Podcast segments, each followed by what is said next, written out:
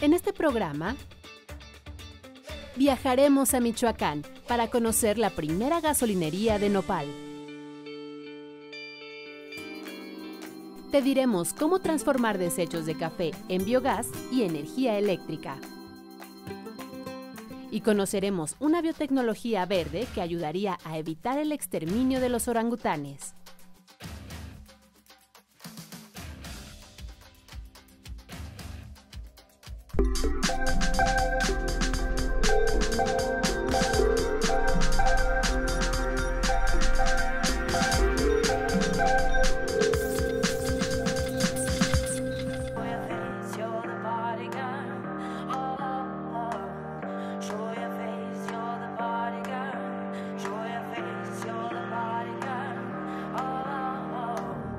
Hola, ¿qué tal? Bienvenidos a Factor Ciencia. Soy Lucía Vázquez y me encuentro en la unidad profesional interdisciplinaria en Ingeniería y Tecnologías Avanzadas, la UPITA, del Instituto Politécnico Nacional al norte de la Ciudad de México. Aquí, a partir de este semestre, se imparte una nueva carrera, la carrera de Ingeniería en Energía. Y justo es el tema de este programa. Así que quédate con nosotros. Esto es Factor Ciencia. Comenzamos.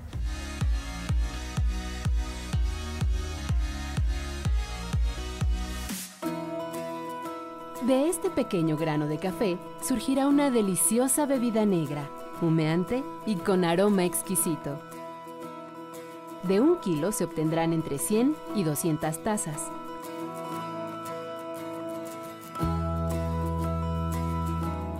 De acuerdo con el Centro Nacional de Investigaciones de Café de Colombia, en el proceso de producción del café solamente se aprovechará el 10% del producto.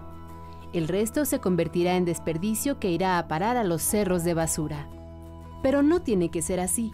Los residuos de café se pueden utilizar para otros fines, por ejemplo, para la obtención de gas y electricidad. Esto es precisamente lo que hicieron Luis Fernández Alonso, Itzel Pérez Salazar y Osvaldo Recendis Tolentino, estudiantes de Ingeniería Química de la Universidad Nacional Autónoma de México. Su proyecto tiene un propósito muy firme, desarrollar una tecnología que cambie notablemente la calidad de vida de los cafeticultores. Es un tema muy sensible para Luis.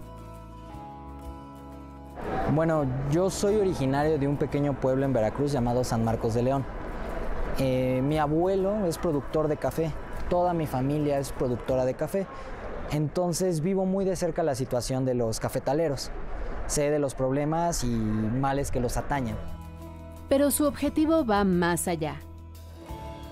Nuestra propuesta pues va enfocada al, a hacer un antes y un después de la cafeticultura en la historia.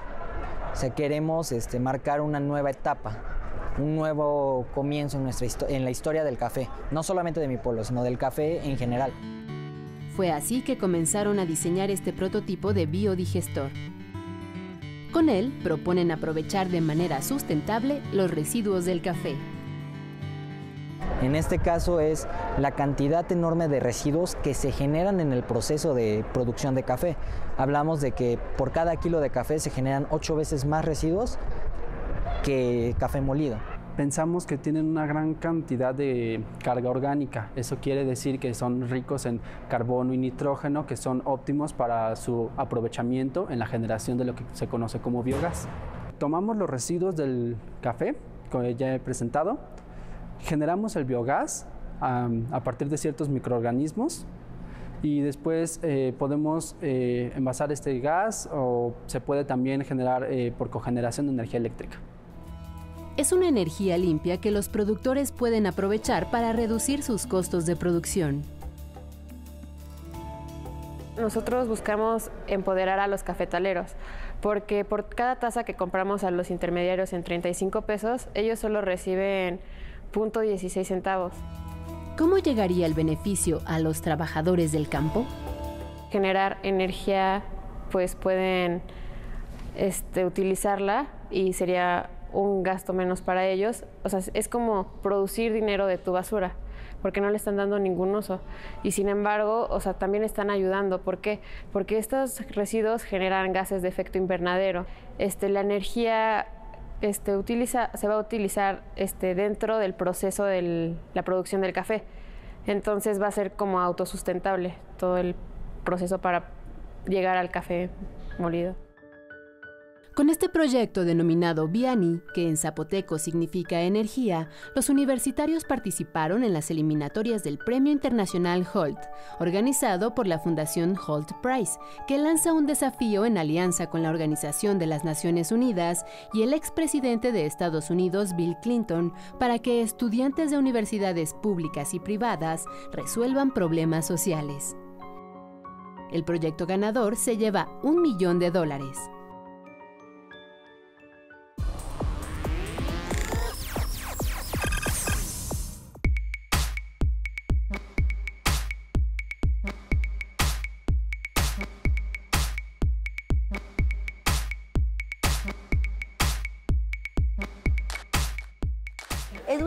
Recursos naturales renovables para abastecernos de energías limpias en ocasiones puede llegar a tener sus inconvenientes. Veamos un caso de aceite de palma en Indonesia que ha llegado a poner en riesgo a los orangutanes.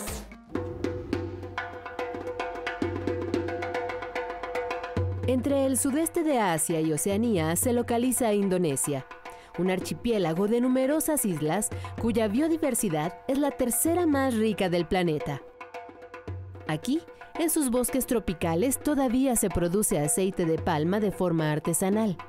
Se cortan los racimos maduros y se recolectan los pequeños frutos sueltos. Se calientan para su maceración y se trituran hasta obtener un aceite rojo que se comercializa en la región.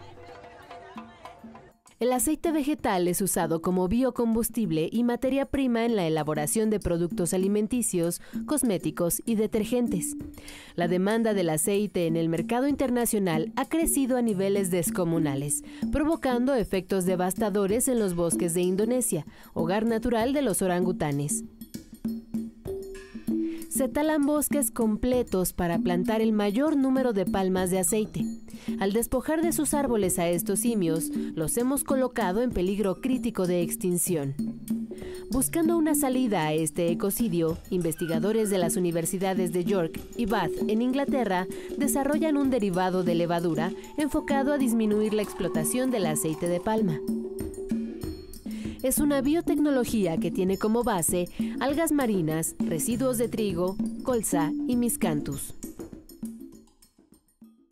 In our work, we're looking at a wide range of feedstocks. So this could be uh, agricultural stover, so the uh, biomass left over after you've produced food. So wheat straw or rapeseed straw are two good examples. We're also looking at uh, future feedstocks, those which aren't produced on a large scale at the moment, but really have the potential to be, like seaweed, uh, for example, or even energy crops such as miscanthus.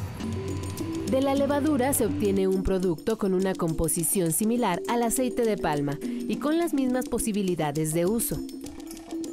After about three to five days, the yeast is fully grown and it can then come out of the bioreactor. And this is what it looks like. So it's dispersed um, in, the, uh, in water. Um, so what we do is we then take the yeast out of the water. This is the dried yeast here. We can then explode it open and that releases the, the oil. Ahora los especialistas trabajan para lograr cambios en las condiciones de crecimiento y fermentación de la levadura con el fin de crear un aceite espeso con características idénticas al aceite natural. Una biotecnología verde que podría evitar el exterminio de los orangutanes y su ecosistema.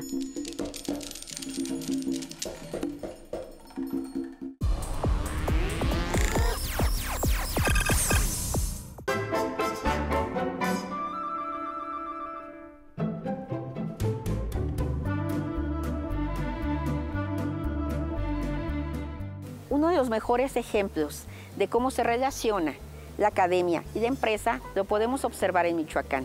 Aquí también el nopal es fuente de energía renovable. Veamos un caso donde podemos obtener de esta planta biogás y electricidad. Una historia innovadora y a punto de fructificar es la de Miguel Aque Madera, un experto en energías sustentables, egresado de la Escuela Superior de Ingeniería Mecánica y Eléctrica del Instituto Politécnico Nacional, y Rogelio Sosa López, visionario agroindustrial de Michoacán. Desde hace 10 años trabajan con biomasa de nopal, para generar energía calorífica, eléctrica y biogás. En diciembre de 2015, su proyecto fue distinguido con el Premio Nacional de Trabajo y un año más tarde obtuvieron la patente que los convierte en pioneros en la generación de combustible a partir de nopal. Estamos muy satisfechos de lo que hemos logrado porque esta es la primera planta en el mundo que tiene el ciclo completo desde gas para el consumo de los alimentos, gas para los vehículos y gas para energía eléctrica. La clave de este biogás es el empleo de un nopal genéticamente modificado. Después de varios estudios, se cultivó en Zitácuaro, Michoacán, una variedad de cactácea que permite cosechar 800 toneladas por hectárea al año, superando el promedio nacional de 130 toneladas. En el, en el nopal se hizo una hibridación de 150 variedades una hibridación por polinización natural y se sacó de ahí la planta que tenía más contenido de azúcar y esa es la que replicamos. Y con esa es la que ahorita tenemos experiencia. Todo el proceso de generación de biogás es limpio. La planta se tritura en grandes cantidades, se mezcla con agua y en un biodigestor se expone a una temperatura de 38 grados Celsius. En otros contenedores, el biogás que se produce se limpia de ácidos sulfúricos hasta obtener metano, con altos niveles de pureza. Logrando elevar la cantidad del gas metano del 71% a un brinco brutal, al 97% de metano. Quiere decir que el biogás que estamos generando es absolutamente limpio y totalmente apto para el uso en cualquier vehículo modelo o marca. Lo probamos con un Tsuru 2016, lo probamos con un vehículo viejito, un Chevy 98, eh, y ambos vehículos funcionan perfectamente. Para que esto fuera posible, se realizaron adaptaciones a los automóviles y se les instaló un tanque especial. En 2018 se abrió la primera gasolinería verde, es decir, la primera estación de carga de biogás, es 30% más económico que la gasolina convencional y sin efectos contaminantes para el medio ambiente. Eh, ya tenemos todo listo prácticamente en Citácuaro para entrar a la fase comercial, pero además la buena noticia es que nosotros tenemos la capacidad total y absoluta, la certeza y el conocimiento, el know-how para instalar plantas de gran magnitud. Este es el inicio de la gasolina de nopal, el oro verde. Una biotecnología económica, renovable y ecológicamente sustentable.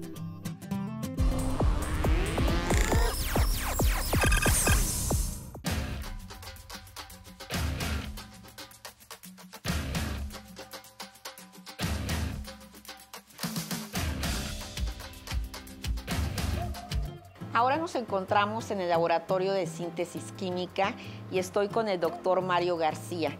Él es coordinador de la nueva carrera de Ingeniería en Energía. Doctor Mario, muchísimas gracias por recibirnos aquí en Factor Ciencia. muchísimas gracias por interesarse en la carrera y por estar acá con nosotros hoy. Queremos que nos platiques cómo surge esta nueva carrera aquí en el Instituto Politécnico Nacional. Que la carrera surge desde el seno de la red de energía del Instituto Politécnico Nacional. Ahí quizás cabría preguntarse qué cosa es la red de energía.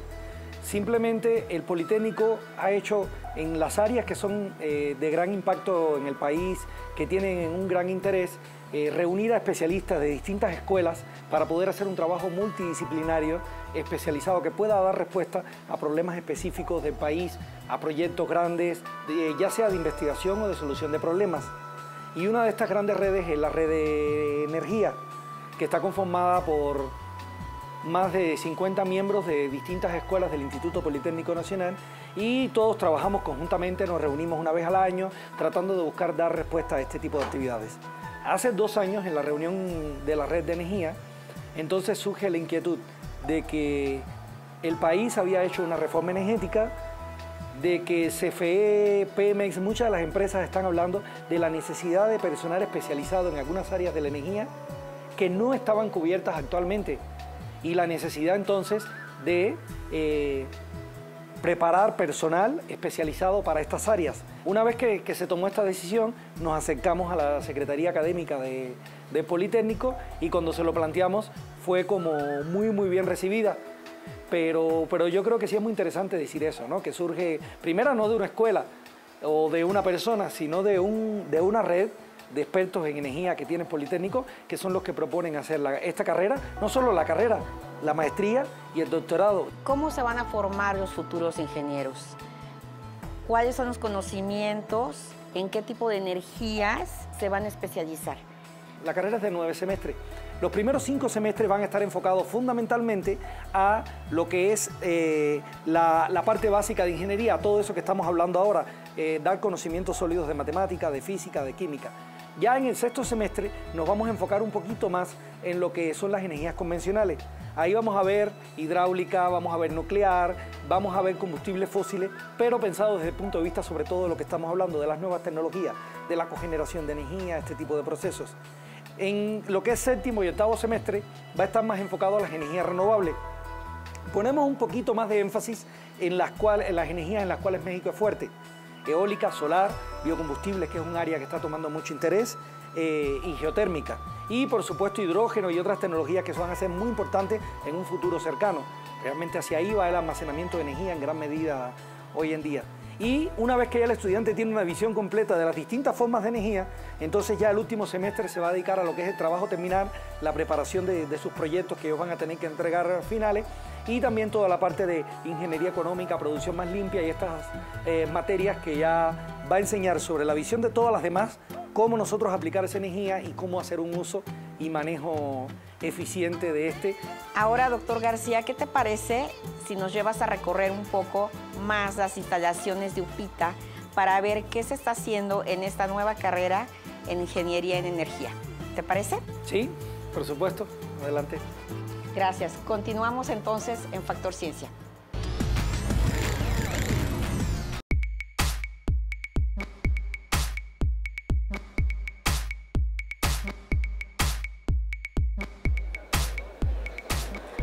El nopal es una cactácea con grandes aportes nutrimentales, pero cada vez más tiene un mayor número de aplicaciones en la ciencia y la tecnología. Un ejemplo de ello es el empleo de jugo de nopal para tratar el agua con la cual lavan las llantas del metro.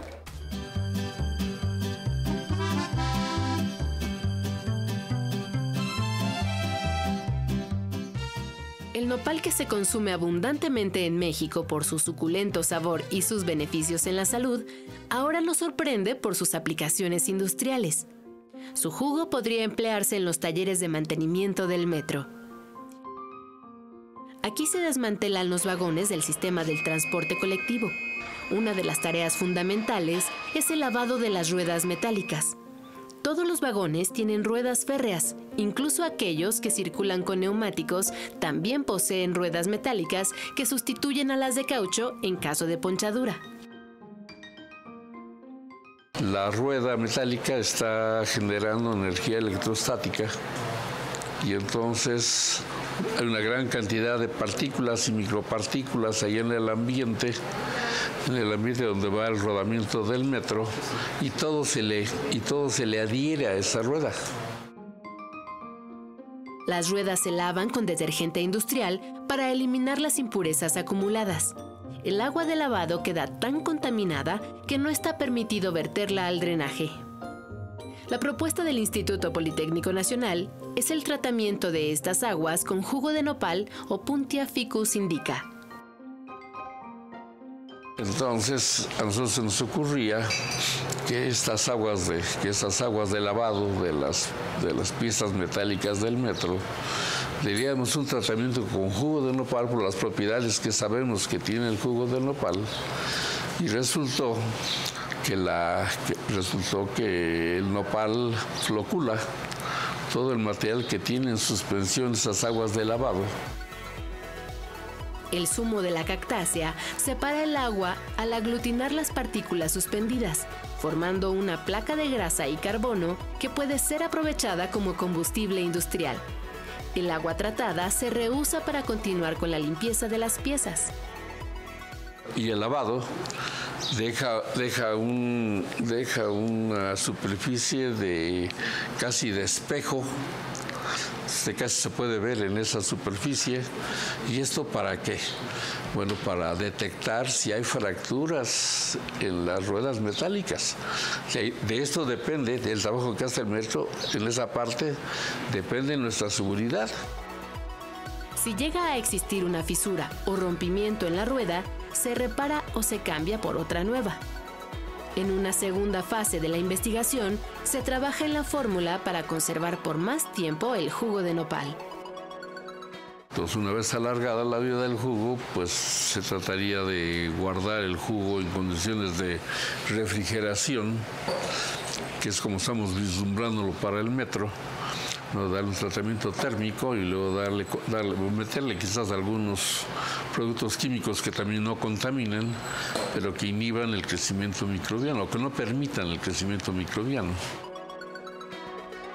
De obtener una mayor preservación, muy pronto esta tecnología verde podría marchar sobre ruedas.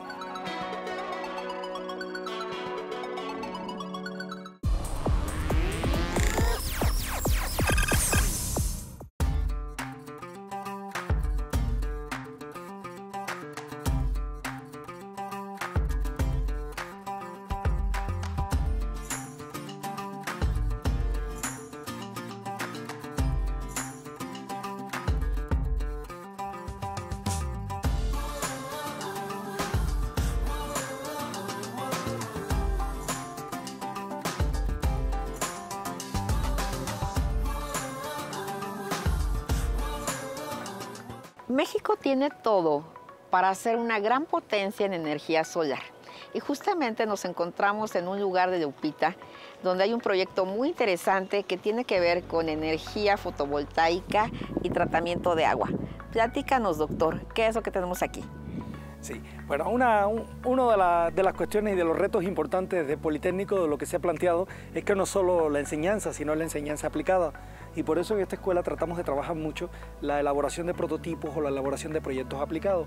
Esto en realidad forma parte del proyecto CECITY eh, 071-2016 que le había comentado hace un momento. Es una planta de tratamiento de agua eh, pero alimentada por energía solar. En esta planta de tratamiento de agua eh, no solo se usan las técnicas convencionales que se usan habitualmente de filtros, etcétera, que solamente tratan una serie de contaminantes, sino hemos probado tecnologías avanzadas como electrocatálisis, eh, fotocatálisis y estamos eh, intentando probar con otras técnicas de oxidación avanzada que permitan realmente tratar cualquier contaminante que pueda haber en el agua de forma tal de que podamos garantizar un agua de, de buena calidad para las personas. Estamos haciendo una evaluación de todo el consumo eléctrico que tiene y entonces se pretende instalar paneles que eh, hagan que la planta sea, que no requiera consumo adicional de energía a la escuela para su operación es parte de, los proyectos. La mayor parte de las, muchas de las cosas que están acá las hacen eh, los investigadores, pero también los mismos estudiantes. Todo, desde la manufactura de los materiales, y es una de las fortalezas que ha tenido esta escuela, hasta la automatización, la electrónica, el control, eh, el sensado de, todas las propiedades, todo eh, lo, lo pueden hacer. Te agradecemos mucho, Mario García, por recibirnos aquí y darnos a conocer esta nueva carrera prometedora y que no solamente es una carrera para el futuro, sino es una carrera para el presente de México. No, muchísimas gracias a ustedes por venir acá, por acompañarnos, por darnos este espacio para promocionar esta carrera de nueva creación que sí estamos haciendo con, con muchas ganas. Muchísimas gracias.